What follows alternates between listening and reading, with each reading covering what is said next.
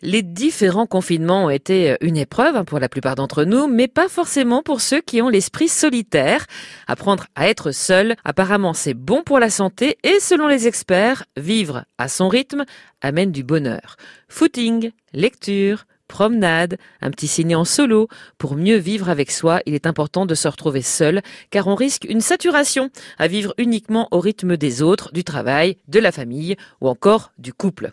Trouver des moments pour soi, c'est donc essentiel pour éviter de rejoindre cette machine qui s'emballe, qui est infernale. Il faut toujours plus d'amis, plus de boulot, de loisirs.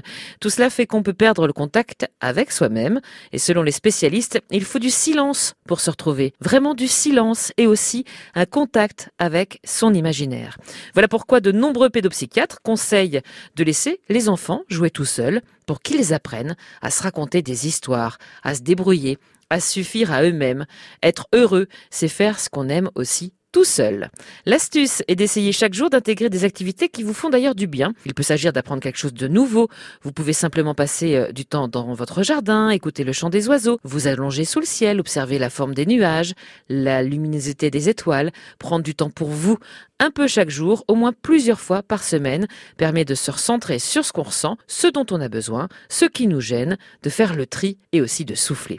Pas la peine d'y consacrer beaucoup de temps, le tout est de le vivre régulièrement. Regardez aussi les choses que vous faites bien, réjouissez-vous de ce que vous avez, définissez vos propres buts dans la vie sans prendre les autres comme point de repère et soyez heureux pour les autres quand ils sont heureux. La solitude a du bon, être seul pendant une longue période permet aussi d'apprendre à se connaître soi-même pour mieux choisir ses relations, ses activités et souvent ça amène de nouvelles opportunités.